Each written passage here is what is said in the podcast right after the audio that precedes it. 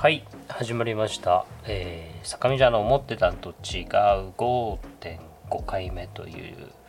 中間の、えー5回目の振り返り会になっております。よろしくお願いいたします。お願いします。はいじゃあ。あ、えーっと、巨単語の方で場作りだったりとか、まあ、移住支援コミュニティ開発、その他もろもろやってます。坂田です。よろしくお願いします。はーい、えー鳥取大山で、えー教育であったりとか広告であったりその他もろもろやっております大宮ですよろしくお願いいたします まあ面倒、話すの面倒くさくなっている。そうですね、はい。まあ、坂田と大見じゃ2人でやっております。えーまあ、毎回ゲストを招いてですね、さまざまな思ってたんと違う暮らしにまつわる仕事にまつわるいろんな思ってたんと違うという話をですね、雑談交じりに、まあ、していく内容になっておりますが、えー、0. 点真ん中の何点5っていうものはですね、振り返り会になっております。えー前回ですね、5回目、えーうん株式会社つなぐむですね京都京都移住計画など、まあ、そういった活動をされているつなぐむの、えー、共同代表の田中裕也さんをお招きしてお話をしましたと、はい。まあ、そこの振り返りになりますが、えー最近の思ってたんと違う話でもなんかしますか？急にさっきあの始まる前に追いトークというか枯れトークというか 胃が弱くなったんだよねっていう話とか坂田さんってこういう話する人なんだって思って 僕はそこがちょっと思ってたのと違う話ではありますけど、はい、なるほど、なるほど。いやー、でも、そうだね。どうだろうな。ああ、い、思ってたんと違う。うん、結構あるかな。なんか、あの、今いろんな仕事とかプロジェクトやってるんだけど、結構その、げ現場をやっぱり持ってるから、その、その中で結構、あの、いろんな人の言葉が出てきて、そうすると、あの、全然違う方向に、プロジェクトの方向とか事業の方向が向かっていき、でも、意外とそのなんか、将棋の打ち手は、あの、次にちゃんと繋がっていきそうな感じもしてて、うん、あの、自分で頭でやっぱり考える限界はすごいあるなっていう風なところは、あの、日々感じてるっていう風なことがあるんで、そういうの楽しいなっていう風なところがあるから、自分が思ってたのとだいぶ違う方向にこの2、3週間でも行って面白いなとか思ったりしてます。ああやっぱなんかあれですよね自分じゃ出てこないなその考えとか視点みたいなやっぱ面白いですよね。そうだね。あとなんか、その熱量だよね。結局。なんかその人の熱量がそこで感じられた時に、あの、なんかクリエイティブとか組み合わせが生まれていくなと思ってて、なんかそれが、あ、ここに実は熱あるんだ、みたいなところが見えた瞬間に、なんか物事が前に動き始めるな、みたいなことが最近多いかなって感じですうんね。う、うんん。ですね。うん僕なんかあるかな他になんかそういう最近だと自分で振っといてなんなんですけどね。どうでしょうか？いや日々多分そういうものの連続ではあるんですけどあなんかあの最近、まあ、僕東京と鳥取行き来している中で東京にいる時は、まあ、吉祥寺の近くの武蔵境ってところに拠点があります、でえっとですね吉祥寺のそのアップリンクアップリンク吉祥寺の会員になってるんですよ。だから、うん。映画いつでも1100円で見れるみたいな。でいる時はなるべく毎日見に行く見に行くようにしてるのとあとそんなになんか何映画を見るときに内容とか全く入れずにとりあえずタイトルとかなんかほんとジャケジャケ買いみたいな感じでとりあえず見に行くんですけどで「そばかす」っていう映画を見に行ったんですよ最近。三浦透子っていうか主演の、うんうん。でメーテレだからあれかな？中京テレえ？メーテレだから多分名古屋とか。名古屋、名古屋だね。はい、あそこの方がなんか制作した映画だったんですけど、まあそもそもそういう映画なんだとか思いながら見てたらあの恋愛できないみたいな恋愛の気持ちがわからないみたいな話とか、うんうん。えーっとそれを家族がよくわかんないみたいな感じでお見合いを勝手にさせられたりとか俺恋愛興味ないんだよねって男と出会って気があったけど結局やっぱ好きかもしれないみたいな感じでアプローチされてみたいな。あなんかめっちゃなんかその感じわかるわとか思いながら見てて、まあ、映画の内容がもうちょっとなんかそういうのじゃなくただただなんか淡々と淡々と過ぎていくなんかあれでしたかもめ食堂みたいな感じの映画だと思ってたからなんか全然違う話だなと思いつつ、うんあ分かるわみたいなのがあって、まあ、見てた内容が思ってたのと違うなって思いながら見てましたね。なるほど。その流れでえーっとあれですあのー坂田さんと1月に NHK オンデマンドの話をして僕も1月の末から入ってるんですけど あ最近からそのちょっとリンクするやつとしてまあ、うん。アローマンチックかセクシャルみたいな、まあ、恋愛数わからないとか、性的に興味を持てないみたいな人の、えー男性と女性が一緒にく暮らして家族になる、まあ、拡張家族っぽい感じの話ですかね、うん。の「恋せぬ二人」っていう NHK の今ドラマを見始めたんですけどなこれもやっぱなんかそばかすとすげえ似てるなとか思いながらうん。ちょっと見てたっていうのが、なるほど。もう最近のあれですね最近なんかほんとコンテンツですね映画だとかドラマだとかをすごくメモつけてるのでどういうのを今見てるかっていう年間でどれぐらい溜まっていくのかなっていうところも含めて、うんそこは面白いですね。なるほどね。でも、あれだよね。なんか、その、より、その、まあ言い方あれだけど、マイノリティ的なところに対しての、その、方向に、なんか主要なメディアが逆にかなりやるみたいな感じの兆候あるよね。なんて言うんだろう。なんかそこに少し、その、存在意義を求めてるというか、うんそうっすね。あのやっぱりそうしないとなかなか、あの、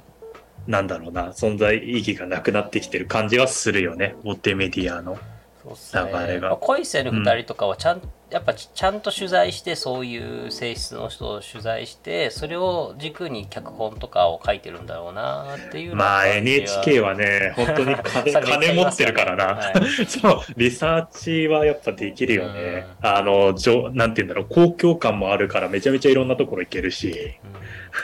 っていうのはなんかある感じするよね。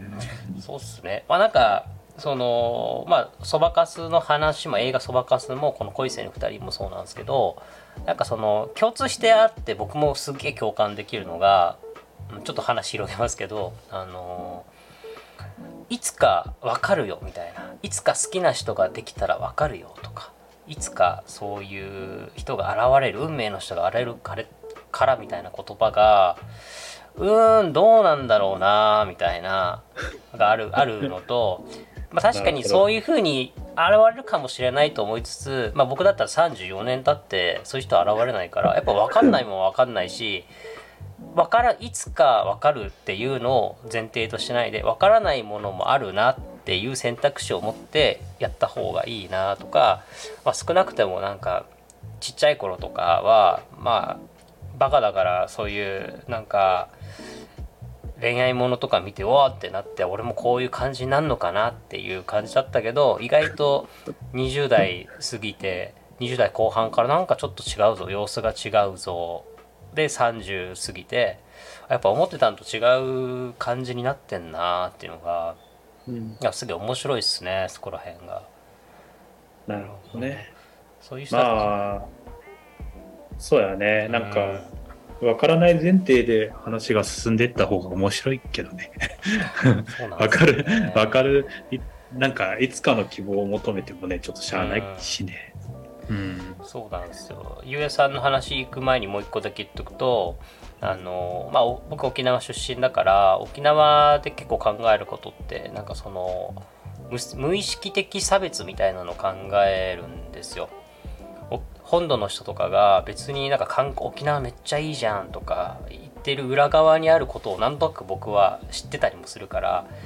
そういうふうにある意味ある意味本土の人大和の人が言ってることが沖縄の人を傷無意識的に傷つけてしまってる瞬間ってすげえあるなみたいなのを、まあ、上の先輩とか沖縄の人の話を聞いてて僕も思うことがあってたまに僕もそれは同級生と沖縄の話でも思うことがあるんですけどだからこれがえーっとまあ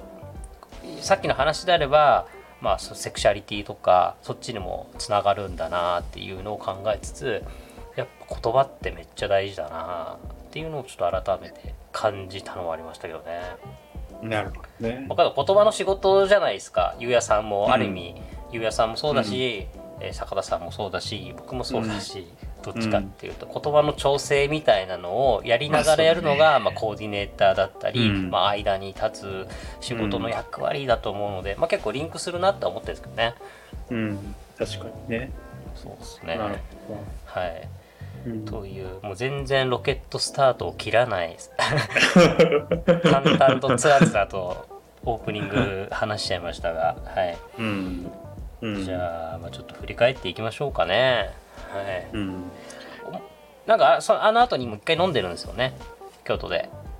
あーっとね、ご飯食べたって結局飲んでなくて、ご飯食べてっていう風な感じかな。えっと、クエスチョンの近くで、京都のあの京都信用金庫がね、作ってるクエスチョンっていうそのコミュニティスナグムも運営に近くで関わってる。はい。そうそうそう。まあ、そこの近くで、えっと、なんか喫茶店があって、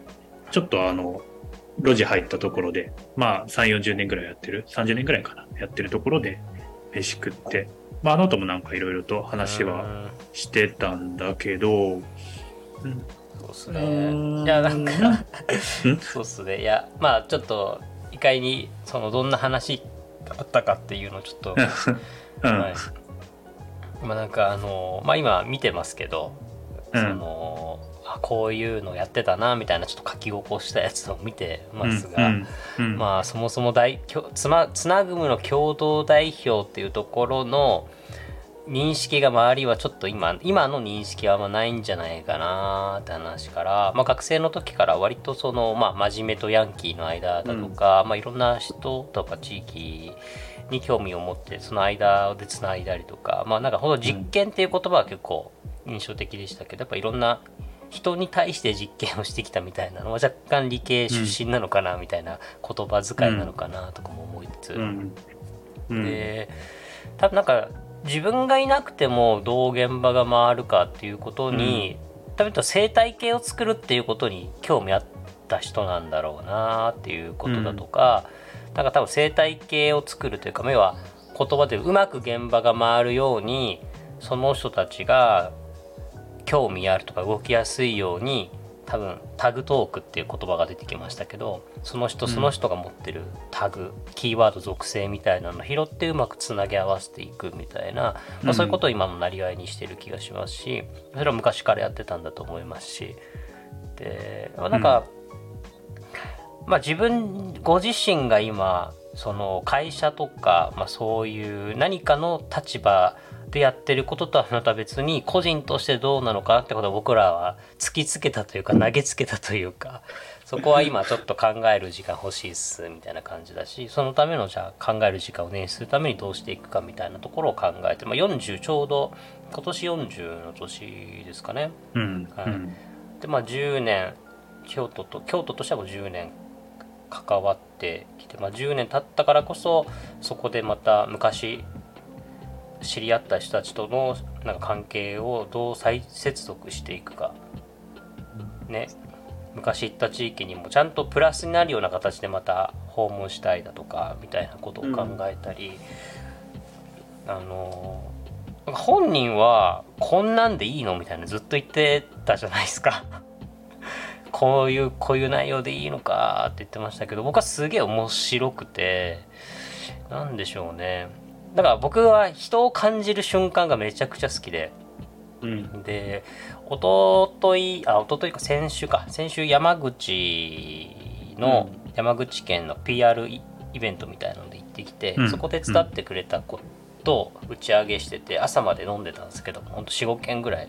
ベロンベロンゲイバーも含めていろんなとこ行って、うん。そのベロンベロン飲んでてでいつもはすごいなんかシャキッとしてるのにお酒入るとなんかすごくダメな感じっていうかもうめんどくせえってなって このめんどくさい姿を見てめちゃくちゃいいなと思ってこれもう朝まで飲もうと思って本当は1軒目で帰るつもりだったんですけど。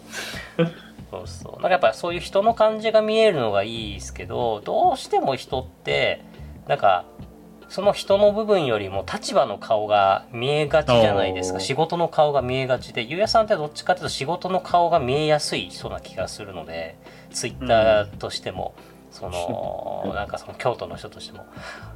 だからなんかそこが見えたから僕はすげえ良かったなって勝手に感想としては思っているというのがちょっとした振り返りにはなりますが、はい、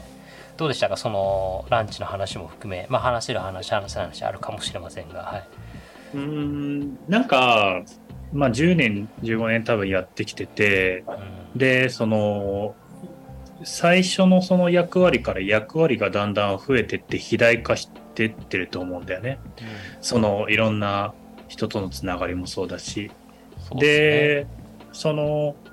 まあ、40手前になる時に多分改めてどこの自分がやりたい役割なのかっていう、まあ、選択と集中が多分起こるんだろうなっていうふうに思っていて、別に人ってやっぱりできることは増えていくかもしれないけど、その中で面白いって本当に思ってできるやりたいことっていうところは、まあ、限られてくるし、まあ、その中でまあ時間的なところもあったりと思うから、まあ、そこをどういうふうにそぎ落としていったりとか、まあ、集中させていくのかっていうところが、まあ、なんか何年かあるんだろうなっていう、うん、だからなんかそのベンチャー企業とかでもそうだけど初期に立ち上げる人とそれを回していく人と実際にそれを事業化まあ、回すというか事業化していくっていうのはまた全然違う立ち位置だったり能力だったりねはい、だだいぶ違うからからそこで自分の役割をどう変化させていくのかっていう風なところが多分すごい大事だと思っててでそれは自分自身でそうやって気づく人もいるだろうし、まあ、自分だけだと厳しい場合は仲間でやっていく場合もあるだろうしなんかその辺りのバランスみたいなところがなんかななんとなくだけやっぱりツナフムとか京都移住計画って社会的に与えられた役割がすごい大きいと思うんだよね。なんかこの10年15年ぐらいで社会的にやっぱりこういう与えられた役割みたいなところが、まあ、すごいあって、まあ、それはすごい与えられた役割としてすごいいいと思ったけれども、それじゃあ実際にやってる人たちが本当に面白いのかっていうのはまた別だと僕は思うんだよね。なんかそれはやっぱり自分たちが面白いって思うところと、がに社会的役割を付与させないと、あの、なんだろう、いい流れになっていかないから、なんかその辺のバランスが今、あの、どういうふうにやっていくのかっていうところを、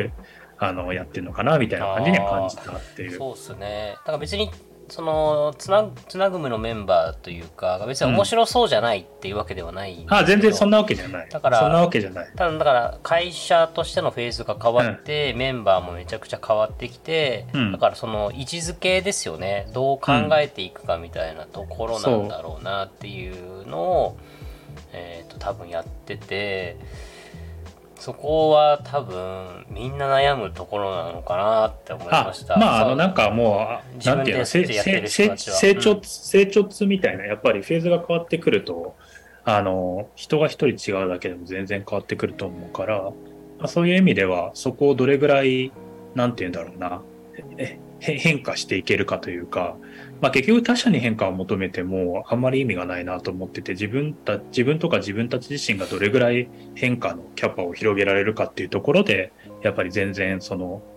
なんだろう他者の変化度とかも変わってくるっていうことだからその変化のなんだろうな苦しみまあまあ面白い苦しみみたいなものは多分あるんだよなっていうふうな感じああそうっすね。なんかその役割っていうというか意味付けみたいなところって自分自身のリソースの意味付けもあるし、うん、関わる地域の意味付けもあるし、うん。うん、だから会社としてというかプラットフォーム組織としての意味付けみたいないろんな意味付けを考えないといけない。それは多分パズルのように組み合わせていかないといけないからすげえ大変なんだろうなと思いますし。なんか別に会社ってずっと続けないといけないものでもないじゃないですか。うん、まあ僕ベンチャーにいたから思いましたけど、うん、なんかまあ今その会社はもともとアメリカの会社で日本法人だったんですけど日本法人はもう今なくなってっていう状況の中でで立ち上がって多分4年目ぐらいの時に僕はジョインさせてもらってで立ち上げの時にやってた人たちがどんどん辞めていくフェーズだったんですよ。もう僕は01やるのが役目だからもう出ますみたいな。本当にさっきの役割分担ちゃんとしてて、うん、これが多分外資系なんだろうなとか思いつつ。で役割を担えない人はバッサリ首を切られていくみたいなのをまあなんか見てたので、まあ、そこが僕は面白かったしでそういうのを見てたからなんかどういうふうにまあ僕の場合は今大山で一応点という会社やってますけどどういうフェーズで離れていくかみたいなこととかやっぱ考えちゃうし大山は前話したかわかんないですけど、やっぱ10年っていう地域の話の中で10年は僕の体を置いて関わるつもりだけど10年以降は事業としては残したいけど僕がいなくても別にいいんじゃないかっていう形まで持っていきたいしとかっていうのはだからなんかもうその僕が悩みそうなことをすでに悩んでたりとかもうこもうそこ過ぎ去ってるかもしれないですけどっていうのをやっぱなんか考えたなんかやっぱ先輩たちだなっていうのを改めて僕は思います、な田村さんもゆうやさんもはい。うん。なんか、その、そう、結局のところ、その、まあ、事業の複雑性っていうのは今ものすごく上がってると思ってて、この時代に、まあ、フリーランスでもいい中で会社員でどうなのかとか、あるいはなんかその、先が見えない中でどういうふうな事業をしていくのかとか、まあ、いろんな複雑性が多分ものすごく上がってはいるんだけど、でも、まあ、二つあるなって思ってて、それって本当に面白いのっていう、その人なり、そのチームなりでやって、本当にそれって面白いの？ワクワクするの？っていう風なところと、まあ、あとはなんか、いい意味でもう責任を背負って、あの、背負ったもん勝ちじゃないけど、もう、もうやる、やるっていう風に 決めるっていう、なんかこのバランスかなっていう風に、まあすごい思ってて、あのまあどっちでもいいですよ。そういう風なのを背負うことで面白がれる人もいるだろうし、面白いからやってった結果、なんか見えてくる。だからところもあるし、まあその中で事業になるかプロジェクトになるか遊びになるか、まあそれはそれ、その、あの雰囲気とそのチーム作りだと思うんだけど、なんかそういうところにちゃんと立ち返らないと何でもできちゃうし、なんか社会性が強くなりすぎてちょっとどうなんだろうなって思ったりはするよね。うん、そうっすね、だからなんかちょうどいい規模感ってあるじゃないですか事業。まああるあると思うね。ちょうどその自分たちの重さろ面白さも保ちつつちょっと社会性も保ちつつみたいなうん。ところがあって、うん。事業がでかくなればなるほど関われる人だとか社会的にインパクトを与えれるものも増えてくるしそれで雇用も生まれるしみたいなまあ良さがある中でやっぱなんか自分でコントロールできる規模みたいのってあるじゃないですか、そのちょうちょうどよく。例えば自分が場作りとかなんかワークショップとかイベントとかなんかやるときに10人までだったらある程度ちゃんと参加者の表情とか考えてることを意識しながらコントロールできるみたいなのもありますし、うん。うん。まあ、僕がバーテンダーとしてカウンターに入ってもあそれぐらいだったらいいな。だから自分が作るお店はカウンターメインのお店だなとかテーブル席は多分作らないだろうなっていうやっぱ自分が動きやすい設計のなんか箱作りみたいな場作りってすげえ大事だと思ってて。うん。そこがキャパをでかくしちゃうとかキャパがでかくなっちゃった時にどう動いていくかみたいな、うんうん。なんかそこをどうかどうなんか考えてるんだろうなそういうなんだろうでかくなってきた場合にっていうのは思っちゃいますあね。ーそれは別につなぐむの2人の話じゃなくだからみ皆さんどうしてんのかなっていうそういう経営者層というか聞きたいっていうのはやっぱすげえありますね。なんか、仮にでも今チームでやったりとか会社でやるとしたら、やっぱりその事業部ベースでちゃんとその事業がやりたい人と一緒に立ち上げて、それをあの、事業部責任者としてちゃんと持ってくる。で、全体をどういうふうにそれをつなぐかっていうのは、全体の経営として持ってくっていう、なんか、個々の面白さとか強さっていうのをちゃんと事業主体ベースに持ちながら全体をどうつなげていくのかっていう風な、なんかそういう場作りというか、あの、経営の仕方が、なんか一番、なんだ、チームでやるときには、まあフリーランスでやるとか、個人事業主でやるときはまた別だけど、なんか事業としてやるときにはそういう立ち上げ方の方が、なんか形になりやすそうだなっていうのは、今やっててすごい感じることだけどね。その個の面白さをやっぱり出せるかどうかって、でも全体で、でもこ個だけじゃなくて全体でどう繋がっていくのかっていう風な、まあなんかサッカーのチームみたいな感じなイメージっていうか、そんなイメージはあるけどね。まあ人数規模もあんだあんでしょうけどね。あのー金沢のギフトっていうところに取材行ったことがあって、うん。あのスクエアってあのカード決済とかであ,、はい。そこのメディアのお手伝いした時に、そこを使ってるからってことでギフトっていううん。あのかなまあ石川福井あとと富山この3店舗あその3軒のまあいいものクラフトあるいいセレクトショップみたいなのが金沢のあの美術館の近くにあって少し取材した時に代表の人が行っててなんかプロジェクトとかお店作りとかもそうだけどそれぞれ一つのプロジェクトに5人って言っててこの5人で回してもらって他のプロジェクトができた時はまた5人でっていう風に、なんかやっぱある程度その規模感というか人数の感じとかをすごく意識されてて、うん。確かにまあバンドみたいなもんだと思ったら増えすぎても困るよなみたいな。まあ、3から5だと思うよ、コアメンバー。そううん。だからそこの人数人数の意識みたいなのがすごくされてるなって思ったのが今思い出したのとでもう一個はあのー谷中で萩スタジオか、うん。拠点に萩スタジオって萩荘だとか、まあ、最初文化施設の萩荘だったり町宿として離れとかを運営してる。あそこ今僕が初めて知った時はまだは離れと萩荘しかなかったんですけど今はもうあの谷中エリアの中に34店舗ぐらいあるわけですね。お惣菜屋さんがあったり、ジェラート屋さんがあったりだとか、うん。で設計事務所なのに飲食店運営めっちゃやってるみたいな感じなんですけど。で代表の宮崎さんと前、まあ、イベントやった時とかにも飲みの席とかで話してて、あうん。そうなんだって思ったのがなんかねやっぱ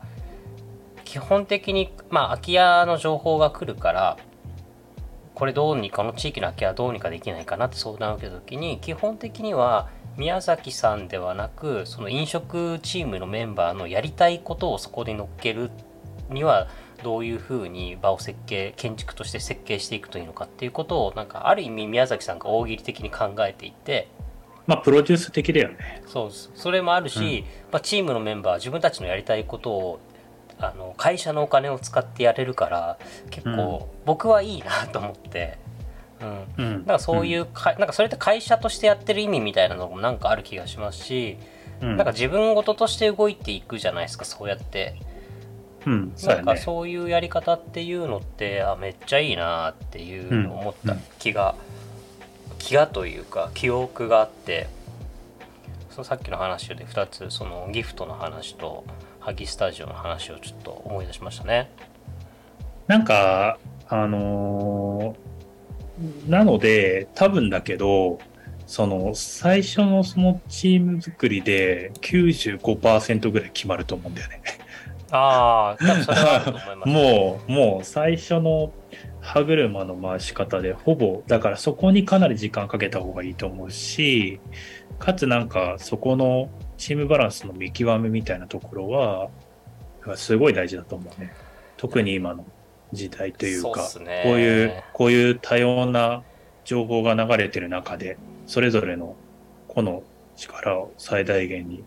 なんかお互いに面白くできるためにどこに力を注ぐのかみたいな、力の注ぎどころみたいなところはうんめちゃめちゃ大事な気がするけどね。本当そうなんですよねなんか去年というかまあ今もちょっとあここの部分大変だなってプロジェクトってやっぱそのチームを作ってないことがけ結構心配、失敗でチームを作ってそこで回してればそもそもこんな問題にたどり着かなかったのになーっていうところやっぱあって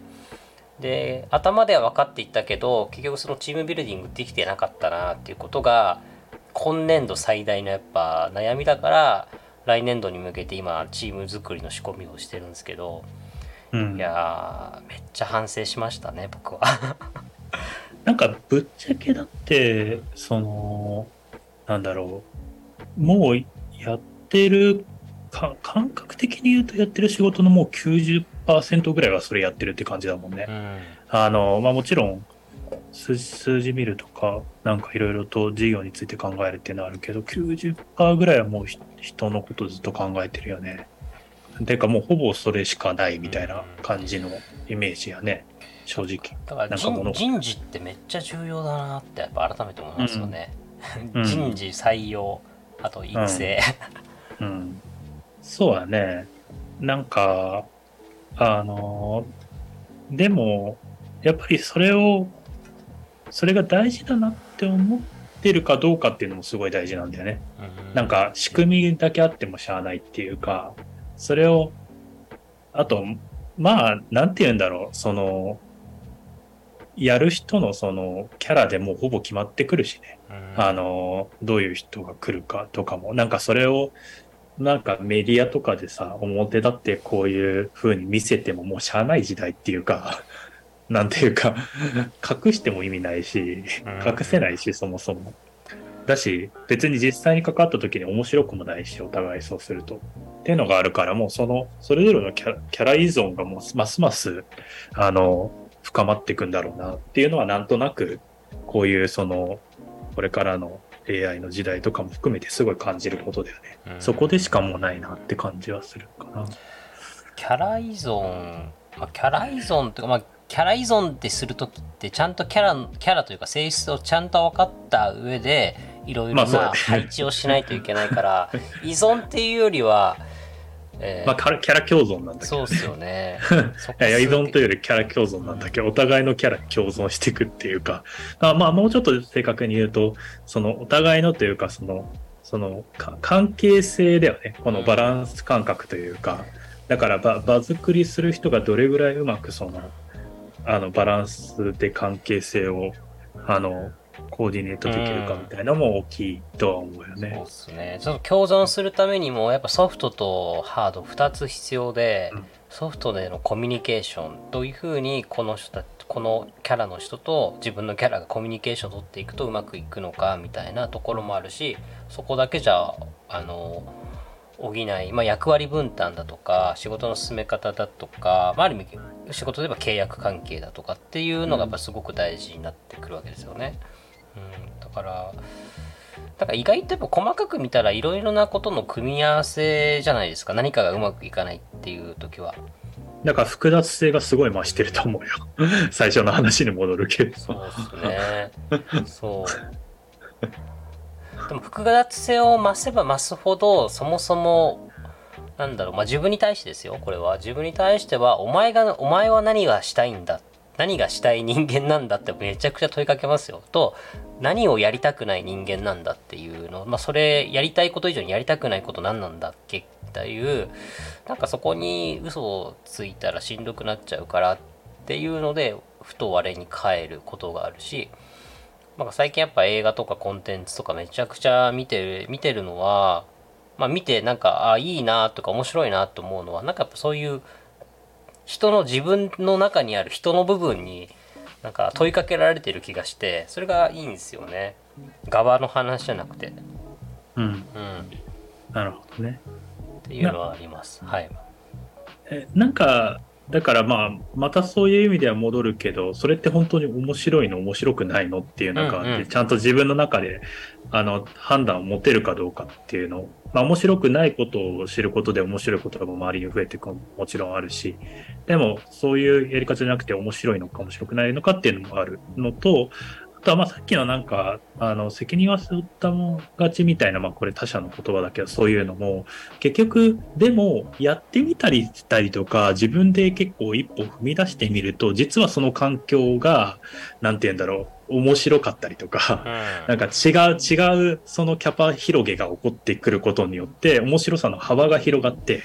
でよりなんか器が広がったりとか、面白くないと思ってたものが実は面白かったりとかっていうのがあるから、なんかその相互作用を自分の中でやっぱり作っとくっていうのは結構大事なんじゃないかなっていうふうに思うんだよね。っていうかもうそれはあなんかもう前提な気はしちゃってますけどね、なんかその、おもしなんか何か自分が向き合うものの中のおろ面白みを見つけるっていう作業と、うんなんか本当に自分が面白いって思ってるものを育てていく作業ってなんか両輪な気がしててうん。自分が興味ある面白いだけやってるとやっぱ詰ま切羽詰まっちゃうし、まあ、かれ逆枯れるよ。逆もしっかりですだからそれが多分社会としての私とその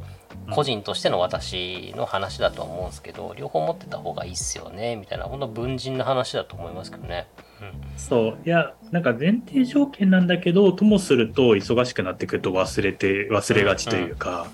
なんて言うんだろう。その、どこ、振り返るところをどこに置くのかっていうのは、多分、ある程度みんな持っといた方がいいんじゃないかなって思ったりとか。かはするんだよね。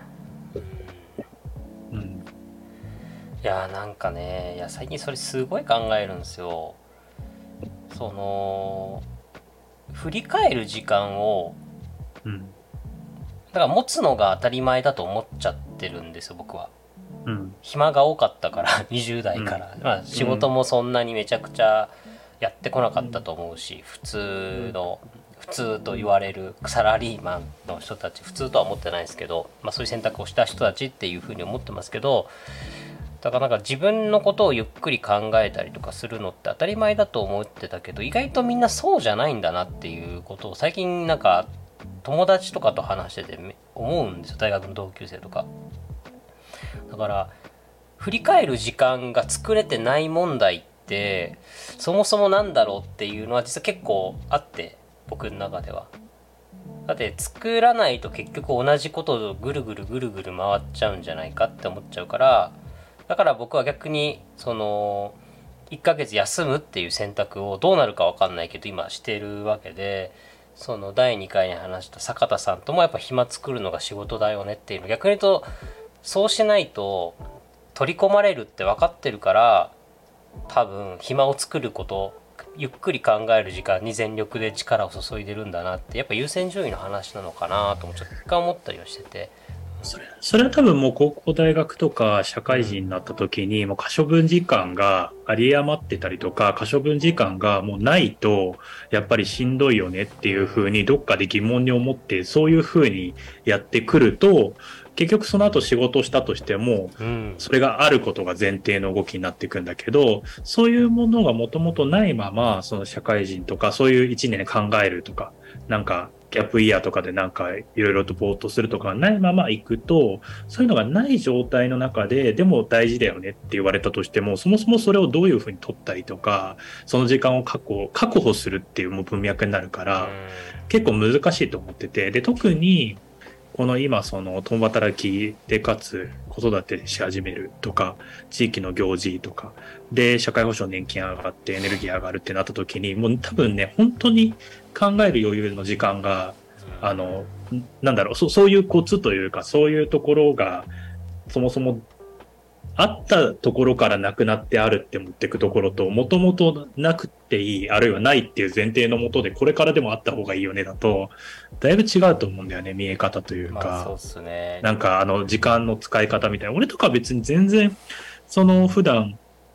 あの、なんだろう、可処分時間とか意識してないけど、でも別に、その、ただ車を運転してる時にちょっとなんか振り返るとか、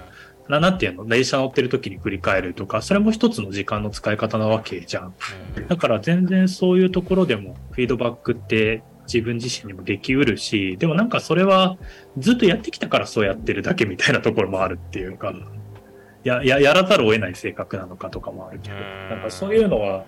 あるから、大事なんだけうん。ど、それをどういうふうにやるっていうのは、なんか自分で考えてやるっていうことよりかは、もう仕組みじゃないと多分難しいと仕組みとか構造の話なんだろうなーって思ってます、でなんかこのさっきのまあ、あまあ可処分時間っていうのは全然言葉を意識したことなかったので僕は初耳と思いながら聞いてたのと、あとは、あのこのなんでその確保するとかっていう意識なのかなとかみたいな話は僕個人の一個人としての意見であって社会人としての意見からすると、まあ、そういう背景があって構造があってしょうがないよねなんですよね。でそこに対して自分がどうアプローチしていけるかなって話だし例えばその構造の中にも移動時間の中で時間が取れてないのってみんな YouTube とかなんかそういうコンテンツに今スマホに時間奪われてるだけなんじゃね？みたいな感じとか。まあまあ、消費しまくってる、そうそう。電車に乗ってると逆に言うと僕はあのスマホ見ないようにしてるので意識的に。へなんか急いでメール返さないといけないものがない時以外は。だから人を観察してるんですけどみんなスマホ見てますからね人間を見てないし。そうそう。だからそもそもそういう構造の中に取り込まれて時間を確保させられないところに身を置かされてるっていう意識がないまあそうやね。ですよね多分。うん。だからどうやってそこをアプローチしていくと変わっていくのかっていうのを僕はなんか観察してるし多分ちょっと興味があるからある意味自由研究みたいな感じなんですけどそれは多分社会じなんかちょっと引いてみた。一社会人としてなんかそういう背景のこと考えた方が人に優しくなれるよねなんですけどやっぱ個人としての人間としてはそんなの知らねえよって感じなんですけどやっぱそれも行ったり来たりなんですけどねいろんか自分の中の人格が。だから多分意識できてる部できてどうにかなる部分とその構造的な部分があると思っててで結局その話を戻すとまあこの田中裕也さんとかも時間がないとか、うん。うんあるいはなんか目玉目玉かかってる時間が楽しいとかまあまあいわゆる多分はい。何も考えてない時間がいいとか。禅の時間なんですよね多分。座禅の時間に近いんでしょうね目玉だからいい意味でその社会的な役割を背負ってしましまうがゆえしかも自分は楽しいんだけれども、うん京都にいっぱい人は来るし京都でもつながるしそうなった時に自分の時間をやっぱどう確保していくのかっていう風なところがなんて言うんだろう。そのどこにそのなんだろう本質だったり自分の優先順位だったり自分があのどの部分に支援を持って時間を確保するのかっていうところの多分なんかせめぎ合いが起こってるんだろうなっていうふうに思って。僕後半の話別にもうゆうやさんのこと全然考えてなかったっすね。なんかもうちょっと僕の他の人の顔をあ浮かべながら喋ってたから。いやいやちょっとちょっと戻そうかなって思って、そうっすね、うん。そうだからなんかだからその自分が構造上に組み込まれちゃってる可能性があるのであればやっぱりそれを何らかちょっとずつでもあのメタ認知して変えていけるのであれば変えていった方がいいと思うし、あか変えていったというかそれが大事だと思うのであれば変えゆくようにしていくしでもメタ認知がやっぱりそれだと難しいとか強制的にその構造からやっぱり抜けきれないであればやっぱり誰かの多分あのアドバイスなりなんか外側からの流れが必要なんだろうしとかっていうふうにはこ思うんでうそのまあ構造と一緒に多分背景もあるのかもしれないですけどね。環境というか、うん。例えばなんで僕がそういう時間取るのか確保した方がいいと思ってた方は僕島で育ったからなんですよね多分、うん。そういう人たちを見てきてるからこれが当たり前って見てきてるからそっちの方が大事だとか自分の中で直感的に思ってたから確保してきたみたいななるほど。だからやっぱそれってばその人がどういうふうに育ってきた見てきた関わってきたみたいななんかそこの背景というか奇跡的なものな気がするのでそこと多分社会的な構造との掛け合わせなんだろうなと思いましたしあとなんか僕思いましたけどえっとねまあ今僕が探してるものなんですけど僕カウンセリング受けたくてあの伊藤聖子がまあ精神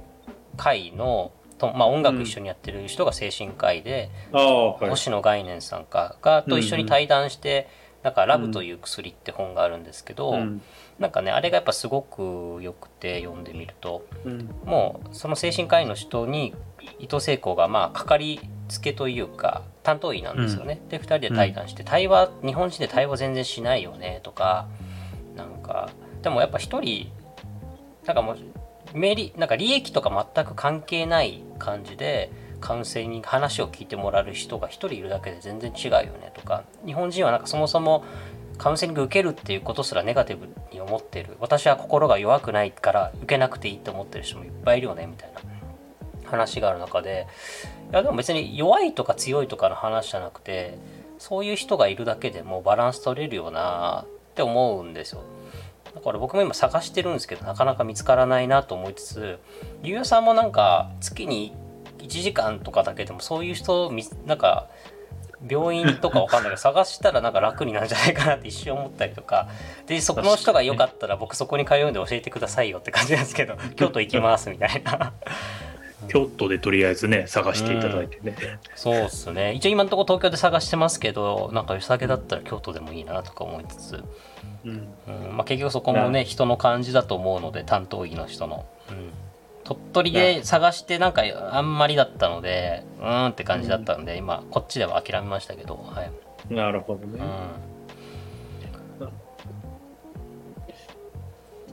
うん、うん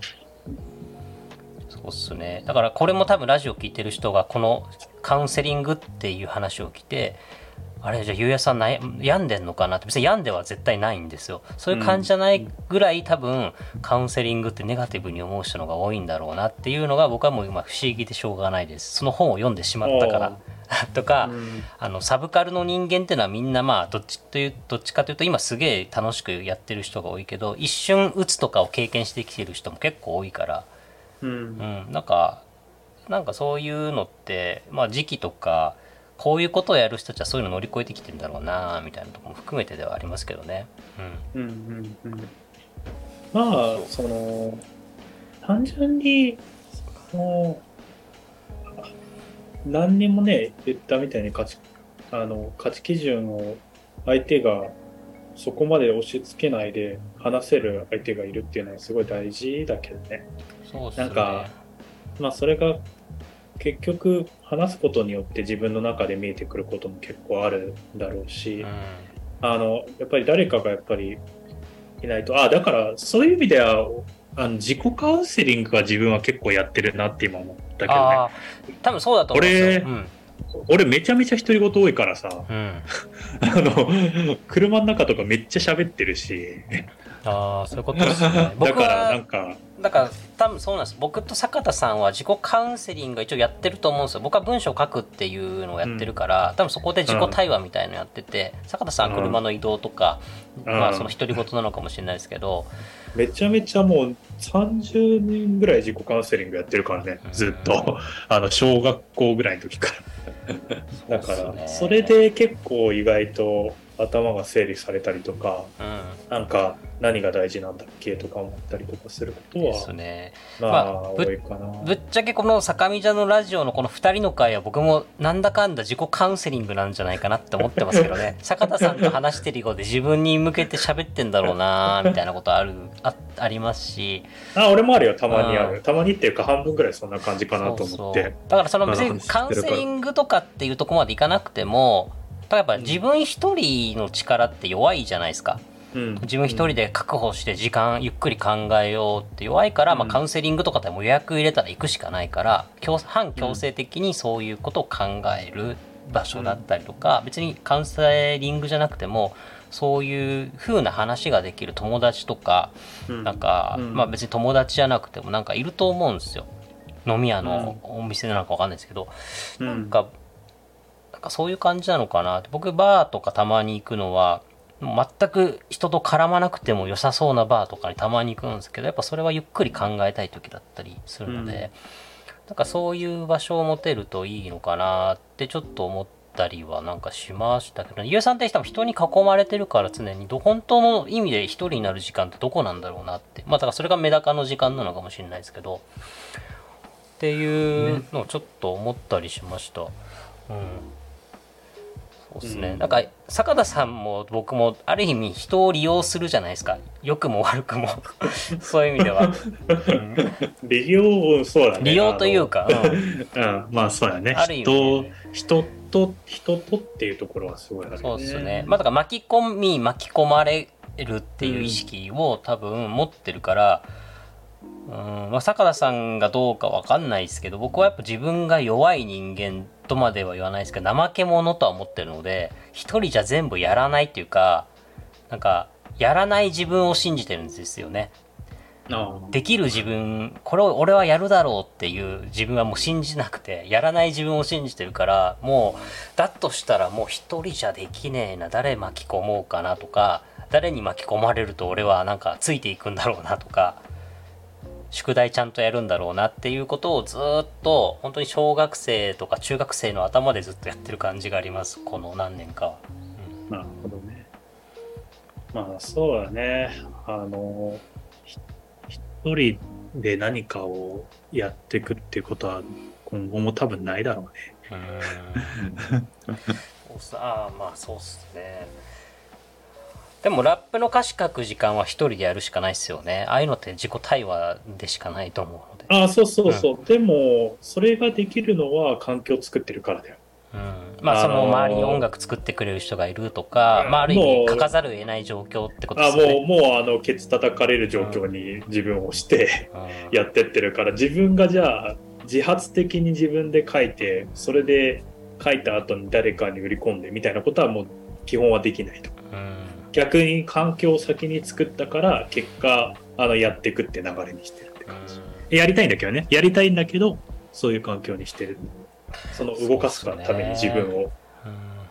ていう感じ。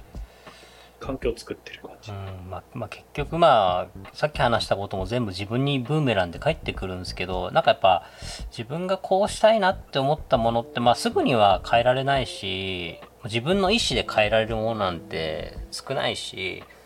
自分の意思で変えられないからといって自分をなんかダメと烙印を押すのもまたちょっと違うしだからちょっとね構造というまかあ環境みたいなのをいじるしかないんだろうなまあでもゆ唯一やってることをちょっともう時間もねぼちぼちうん1時間近くなってきたから、まあ唯一やってることって言ったらあのとりあえず言うっていうのはやってるけどね。あのととりとりあえずこれやりたいなって思ったことは基本は結構あの言っちゃうよね。誰にでも誰にも彼にでも。なんかそうするとやっぱりそういう方向になっていくよね。大体意識が。あー まあ、っていうのが。言霊ってやつですね。い やいやいや、でも本当にあるなって思ってて、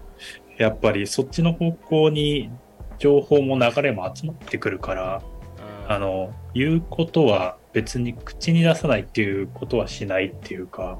うん、思ったことは基本言うっていう風にしてるって感じかな。そうですね。なんかもう本当に僕の中ではゆうやさんの話は本当最初だけって感じなんですけど。いやなんから最後、いや、最後ちょっと戻して。うんいやいやなんかねだからそういう意味でもなんか一緒に今いるわけじゃないのにゆうやさんとか、まあ、田村さんとかつなぐむの2人を見てるとすごく壁打ちされてる気持ちになるんですよね。なんか いろいろな話を聞いたりなんかやってることを見てるとなんか自然と俺はなんか問いかけられてる気がするみたいなだからそういう意味でも僕にとってやっぱ2人はね特別なんですよね。ああ、なるほどね。うん。そう本当そうなんですよ。いつも思ってます。なんかあんまりそういう感じ出てないかもしれないですけど2人は結構特別なんですよ僕の中で。は地域のこととかマジで関わるようになったの2人がいたからみたいのはあるから。なるほど。うん。だってなんで俺鳥取いるんだろうなって考えるとやっぱ京都であの2人に出会ってしまったがゆえっていうなんか別に悪い言い方ではないんですけどちょっと思ってて。なるほどね。うん、そうっすね、うん。なんかそこがまあじ自分の中の分岐点であり多分割と最大のローカル関係にする関する持ってたのと違うだと思いますけどね、うん。なるほど。そうまあそういう意味では、ね、ゆうやさんの話も聞いてまたいろいろめちゃくちゃ良かったですね。うん。だからあと何年後にまた何年後かにねちゃんと僕も多分その時変わってるだろうしね、うんあゆうさんもまあ田村さんもまたフェーズだとか変わってるだろうしうんなんか楽しみだなと思いつつ僕は精進しなきゃいけないなという一番後輩としての立場を あのねちゃんとずけずけといろいろと言ってますけどおめえなんだよって思われてるんだろうなってこれ聞かれたら思いますけどね。はい、なるほど。というようなとこですかね。うんそうっすかね。はい、はい。さてまあそんなところでございますが5.5回目ですね。あ特になんかありますか？お知らせ的なものとか。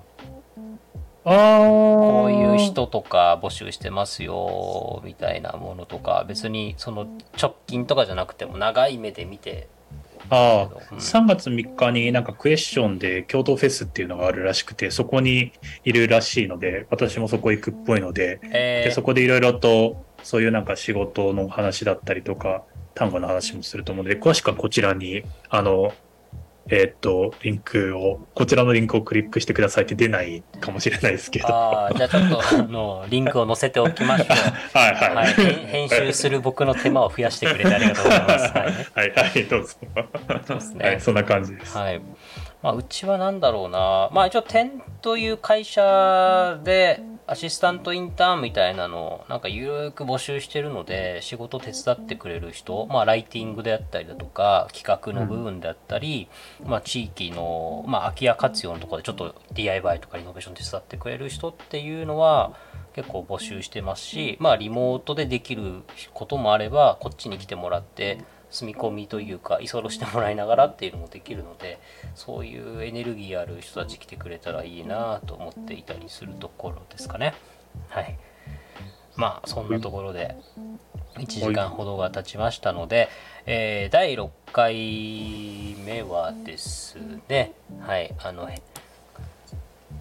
鹿児島で僕下の名前が分かってないんだよな。うん。大丈夫。俺も分かってないから。そうあの神さん神さんって言い過ぎて下の名前分かってなくてちょっと今あの検索をしているというちょっとすごく失礼な話ではあるんですけど安俊、安俊だね。はいいや、や、安俊。安俊、はいうん。かっこいい名前だな かっこいい名前ですねいやー はい、はい。えっ、とまあフリーランスで、えー、と鹿児島のアクネを拠点にまあ鹿児島結構いろいろと動き回ってる方ですかね。フリーランスで編集者をやっております、若干もともと役場で働いてたっていうところもあって結構そこら辺の行政からフリーランスになるみたいな方もねすごく僕の中ではすごく珍しいなと思いつつまあいろいろな編集にまつわるものであったりだとか普通の編集の話で多分ね講義の意味での編集の話になっていくんじゃないかなと思いますのでそこら辺がですね収録楽しみにしております。ということで、えー5.5回目ですね。坂道ちゃんの思ってたんと違う。以上でございます。ありがとうございました。ありがとうございました。ありがとうございます